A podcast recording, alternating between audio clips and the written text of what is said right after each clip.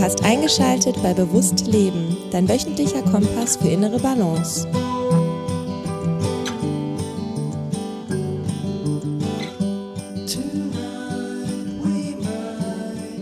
Herzlich willkommen zu Bewusst Leben. Ich möchte heute über das Thema Deep Work und Time Blocking sprechen. Sprich, immer mal wieder in der Vergangenheit auch Thema gewesen, Selbststruktur, bewusstes Arbeiten, sich selbst irgendwo auch klare Arbeitsstrukturen zurechtlegen. Und darum möchte ich es auch mal wieder in einer Episode in den Fokus rücken. Und das sind zwei Dinge, auf die ich mittlerweile sehr stark achte, dass ich sie nutze und in mein Arbeitssetting integriere, um dann am Ende natürlich auch Zeit für die anderen Lebensbereiche zu haben. Von daher ist das unabdingbar für ein bewusstes Leben und möchte ich hier unbedingt mit dir teilen. Ganz zu Anfang möchte ich aber nochmal die Möglichkeit nutzen und mich bedanken, nämlich für zwei wunderschöne Rezensionen, die ich gesehen habe für diesen Podcast. Und die möchte ich dir nicht vorenthalten. Und ähm, wenn es dir ähnlich geht und du den Podcast hörst und sagst, hey, das hilft irgendwo auf die eine oder andere Art und Weise, dann gerne auch ein Feedback hinter, hinterlassen, denn das hilft natürlich auch dem Podcast ähm, gefunden zu werden, beziehungsweise macht die Hürde ein wenig kleiner, um hineinzuhören, wenn man denn den Podcast noch nicht kennt. Und deswegen geht ein Dank raus an Ape Number One, Motivationsschub, fünf Sterne. Ich werde demnächst 54 und denke mir manchmal, wenn es in meinen jungen Erwachsenenjahren schon Podcasts dieser Art gegeben hätte, hätte ich sie damals wahrscheinlich nicht gehört oder wäre jetzt etwas weiter in meinem Leben. Aber letztendlich geht es nicht darum, wie weit man ist. Es ist nie zu spät. Ähm, kurzer Zwischenschub. Ape Number One, gebe ich dir vollkommen recht. So, jetzt geht's weiter. Mann, und damit meine ich in diesem Fall hauptsächlich Mann mit zwei N, kann jederzeit anfangen. Ich freue mich, dass Alex das hier macht und ich immer wieder Anregungen und praktische Ideen bekomme, an mir selbst zu arbeiten. Auch, dass dieser Mann das Thema Gefühle anspricht und Themen anschneidet, die unter Männern nicht so üblich sind, inspiriert. Danke, danke, danke. Ja, Ape Number One, vielen, vielen Dank auch an dich zurück.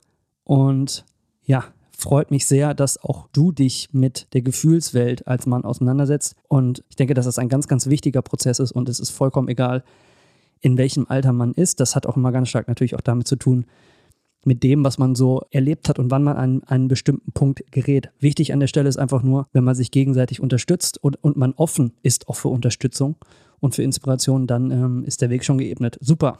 Vielen, vielen Dank. Und eine zweite Rezension von Iringer.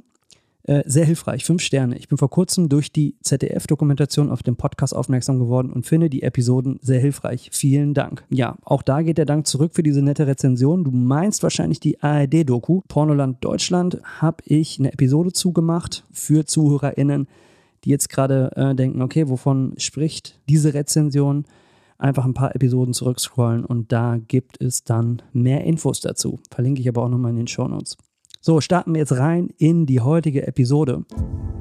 Hat augenscheinlich erstmal weniger was mit der Gefühlswelt zu tun, könnte man aber natürlich auch miteinander kombinieren oder verzahnen im Kopf. Denn ähm, eigentlich hängen ja alle Lebensbereiche stark miteinander zusammen.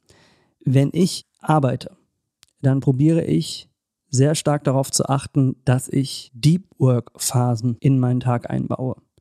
Was bedeutet das? Deep Work heißt im Grunde genommen, sich voll und ganz auf eine Aufgabe zu konzentrieren, ohne von außen abgelenkt zu werden.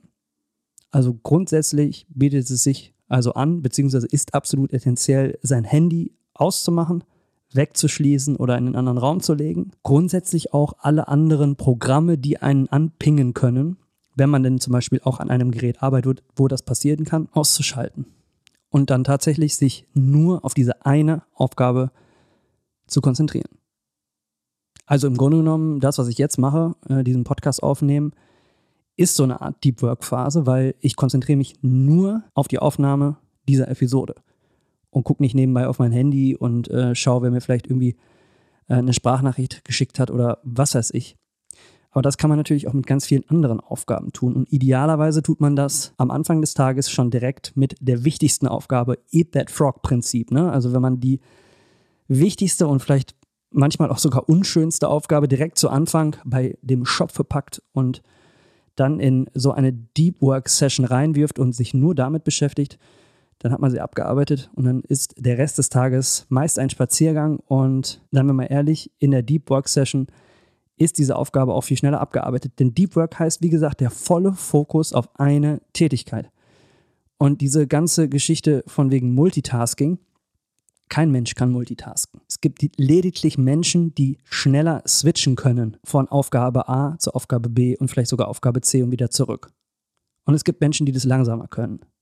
Aber niemand kann Dinge gleichzeitig. Und ähm, wirklich förderlich ist es auch nicht, denn in den seltensten Fällen kommt es dem Ergebnis zugute, wenn man ganz, ganz viele Dinge nebenbei tut oder parallel zueinander tut. Und ich finde, ein guter Vergleich ist immer, wenn man sich mit Freunden oder der Familie trifft und man unterhält sich. Die Person, die mit vollem Fokus und vollem Elan in dem Gespräch dabei ist, zuhört, Antworten gibt, mit der unterhalte ich mich natürlich lieber als eine Person, die nebenbei in ihrem Handy rumscrollt und irgendwie immer nur so halb zuhört und gar kein richtig Interesse tont.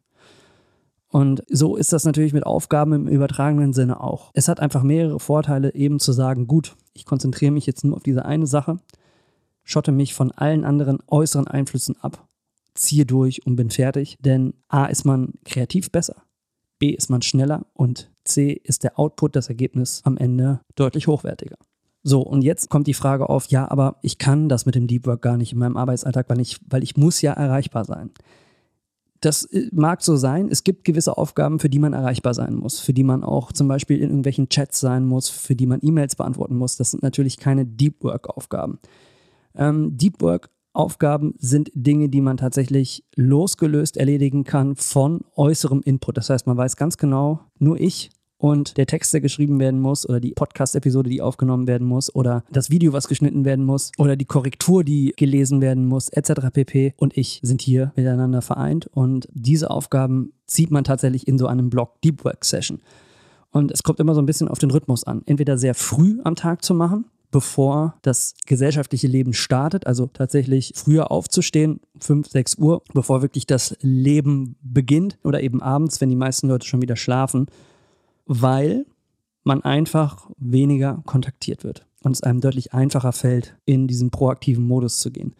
Und ob das jetzt abends oder ob das morgens ist, vielleicht schaffst du es ja auch tagsüber, indem du dich gut abschotten kannst und es nicht immer nötig ist, dass du erreichbar bist. Wenn man das in solche Zeitfenster reinlegt, wo man eben wenig gestört wird, dann ist das total hilfreich.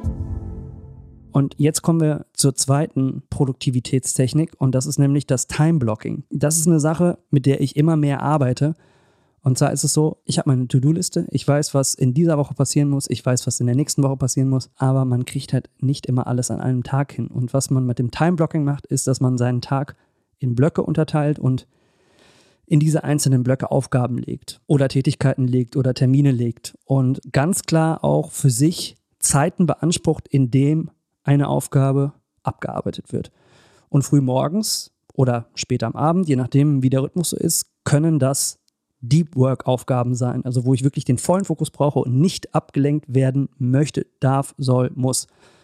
Und tagsüber können das dann einfach mehr Blöcke sein, wo ich zum Beispiel mal meine E-Mails abarbeite, wo ich mich verabrede, wo ich einen Call habe, ähm, wo ich zum Sport gehe und so weiter und so fort. Ähm, aber da sind tatsächlich dann ja, Tätigkeiten mit dabei, die ich zwar auch in Blöcke werfe, aber wo ich weiß, da bin ich auch reaktiv unterwegs. Und das Gute bei diesen Blöcken ist, dass man sich ein Zeitfenster nimmt, in dem man auch versucht, etwas abzuschließen. Wenn ich einen Termin habe, oder einen Call, der geht ja auch eine Stunde oder anderthalb und dann probiert man die Dinge, die man da besprechen möchte, auch in anderthalb Stunden fertig zu bekommen. Natürlich kann man mal überziehen, aber der Rahmen ist vorher schon gesteckt und so kann man das mit Aufgaben auch tun. Und wenn man sich, und da würde ich immer ähm, empfehlen, das am Vorabend zu machen, sich die Zeit nimmt und seinen kommenden Tag durchplant und die Aufgaben, die wirklich dringend und wichtig sind, natürlich zuerst einsortiert in Blöcke, wann man sie denn erledigen möchte und natürlich auch kategorisiert nach, ist es jetzt eine Dework-Aufgabe oder ist es eine Aufgabe, die ich tatsächlich auch reaktiv im reaktiven Modus äh, absolvieren kann, dann hilft es ungemein auch realistisch einzuschätzen, okay, welche Aufgaben schaffe ich heute denn tatsächlich? Und natürlich kann man sich mal verkalkulieren. Und das ist auch überhaupt nicht schlimm. Ähm, dann schiebt man es wieder auf einen anderen Tag oder man spielt halt einfach ein bisschen Tetris. Also es ist überhaupt nicht schlimm bei dem Time-Blocking, sich nicht daran zu halten. Natürlich kann auch immer mal ein Termin reinkommen und alles wird über den Haufen geworfen, aber man steckt sich einen Rahmen, in dem man Dinge realistisch abarbeiten möchte. Was mir sehr häufig passiert ist in einer in einer Form von Überelan und Übermotivation, eben sich zu viele Aufgaben in einen Tag reinzulegen und dann am Ende zu realisieren, schaffe ich alles gar nicht. Und mit dem Time-Blocking bin ich gezwungen, mir Gedanken darüber zu machen, wie viel Zeit gebe ich welche Aufgabe und was ist heute realistisch? Und wann ist welche Deadline und welche Aufgaben haben dann eben für den morgigen Tag die Priorität, damit eben die Deadline eingehalten werden kann. Und das Schöne ist halt eben auch, wenn mir dann andere Lebensbereiche wichtig sind, Freunde treffen, mit der Familie ähm, Termine vereinbaren, Sport, Spaziergänge, Waldbaden, Meditation, Routinen, auch das kann man eintragen und damit man eben weiß, alles klar, bis dahin will ich durch sein mit meinen Aufgaben, um dann entsprechend auch die Zeit für mich, für meine Innenwelt, für mein Innenleben zu haben, für meine Bewusstseinsarbeit, für meine Spiritualität, für meine sozialen Beziehungen und so weiter und so fort, damit ich eben auch ein Leben in Balance führen kann. So, da gibt es jetzt natürlich Pro und Cons, ne? also Pro und Contra nicht für jede Person ist dieses Time-Blocking wie gemacht. Für mich war es lange Zeit auch nicht, weil ich das Gefühl hatte, ich kriege ein Korsett übergestülpt, was ich nicht will. Äh, mein Tag ist komplett unfrei. Und dadurch habe ich anders gearbeitet. Tatsächlich eher mit To-Do-Listen und dann einfach die Dinge abhaken und was ich eben dann nicht schaffe, nehme ich mit rein in den, in den nächsten Tag. Aber das Ding ist, und da an dem Punkt bin ich jetzt, wenn mir viele Dinge wichtig sind und ich aber auch zum Beispiel jetzt mit meiner Selbstständigkeit, die ich ja durch eine Neupositionierung auch nochmal ähm, ja, upgrade aktuell, dann habe ich so viele To-Dos, dass ich, wenn mir meine anderen Lebensbereiche wichtig sind, gar nicht drum rumkomme, mir genau Gedanken zu machen, wann mache ich was und wann mache ich wiederkehrende Aufgaben die wichtig sind. Also zum Beispiel in der Außendarstellung ist Social Media wichtig, aber dann kann ich nicht einmal in der Woche eine halbe Stunde Social Media machen, sondern es macht halt Sinn, jeden Tag immer ein bisschen zu machen und dann äh, macht es halt eben Sinn, wiederkehrende Blöcke auch in den Tag zu integrieren. Und wenn ich weiß, gut, da ist schon eine halbe Stunde bis Stunde verplant durch etwas für die Arbeit, dann weiß ich alles klar, ich muss meine Aufgaben darum herum stricken oder da habe ich einen Termin, die Aufgaben sollten auch darum herum gestrickt werden und kann dann besser einschätzen, der Tag hat eben nur 24 Stunden, wann ich was tun kann und wann ich vor allen Dingen auch noch Raum und Zeit übrig habe eben für die anderen Lebensbereiche. Und ähm, wenn man weniger Ziele hat, die einen so antreiben, dann muss so ein Korsett mit, ich plane mir den ganzen Tag in Blöcken durch, gar nicht sein. Das kann dann tatsächlich eher belastend sein, als dass es einen voranbringt. Aber aktuell ist es für mich so, und ich spiele das ganz bewusst an meinem Beispiel durch, weil es dir vielleicht helfen kann, dass mir es eher Ruhe gibt, da ich weiß, okay, heute schaffe ich das, das ist auch das Maximum und äh, alles andere muss an anderen Tagen stattfinden. Ich will mich nicht überladen. Ich schätze das realistisch ein und plane halt eben bewusst auch meine Routinen ein und das, was ich außerhalb der Arbeit für mich tue oder tun möchte. Und ähm, jetzt kommt noch ein Tipp. Und zwar würde ich die Planung des Tages nicht früh morgens machen für den Tag, sondern eher am Abend vor dem Schlafengehen. Warum? Da ist man schon so ein bisschen erschöpft vom Tag und kann realistischer einschätzen, was am nächsten Tag wirklich umgesetzt werden kann morgens, wenn man in den Tag startet, man ist frisch, man ist motiviert, kann man vielleicht so ein bisschen übermotiviert sein und dann sich zu viel auf den Tagesteller werfen. Und dann ist man am Ende enttäuscht, dass Dinge nicht so klappen und man muss am Ende viel mehr schieben, schieben, schieben, als ähm, das als das der Fall wäre, wenn man am Vorabend kurz sich seinen Kalender zur Seite nimmt und den kommenden Tag durchplant. Das kann digital passieren, das kann aber auch analog passieren, je nachdem, was für dich irgendwie das Stimmigere ist. Ich kann nur sagen, es macht total viel Sinn, eben dieses Time-Blocking zu nutzen. Unter der Woche, man kann sich das am Wochenende ja auch freilassen und sich von diesem Korsett befreien, aber unter der Woche funktioniert das gerade für mich sehr, sehr gut. Am Wochenende mache ich es tatsächlich auch eher nicht. Und das Schöne ist, dass man eben hier auch, wenn man zum Beispiel mit Farben arbeitet in unterschiedlichen Blöcken, ne, sieht dann auch schön aus und man erkennt zum Beispiel auch anhand der Farben, je nachdem, wie du die für dich einkategorierst, welcher Lebensbereich zum Beispiel gerade dran ist. Bei mir haben zum Beispiel Bewusstseinsroutinen die Farbe hellblau, meine Podcast-Beratung die Farbe lila.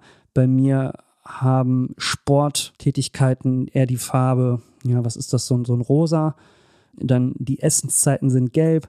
Die Bandverpflichtungen sind grün. Da gibt es unterschiedliche Möglichkeiten. Aber ich erkenne auf einen Blick schon aufgrund der Farben und der unterschiedlichen Blöcke, was an dem Tag dran ist, was vielleicht sogar überproportional dran ist, auf einen Blick, ohne da jetzt genauer mir durchzulesen, was ansteht.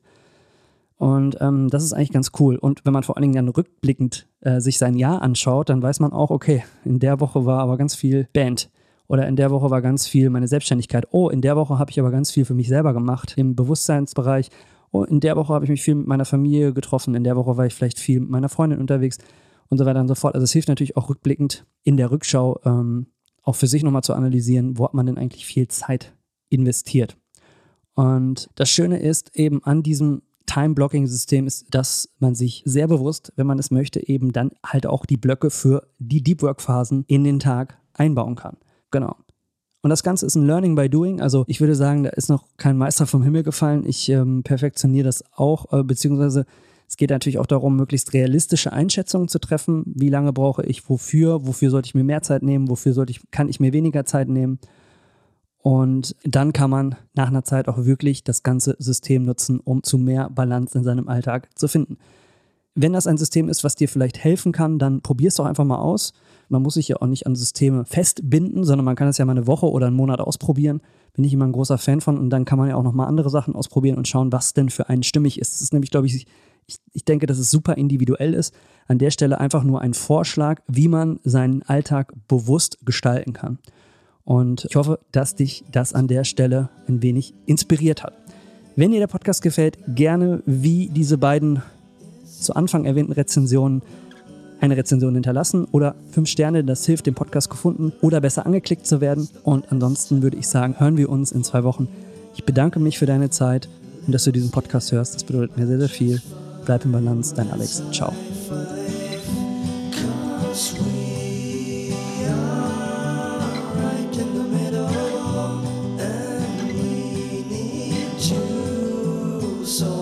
riddle.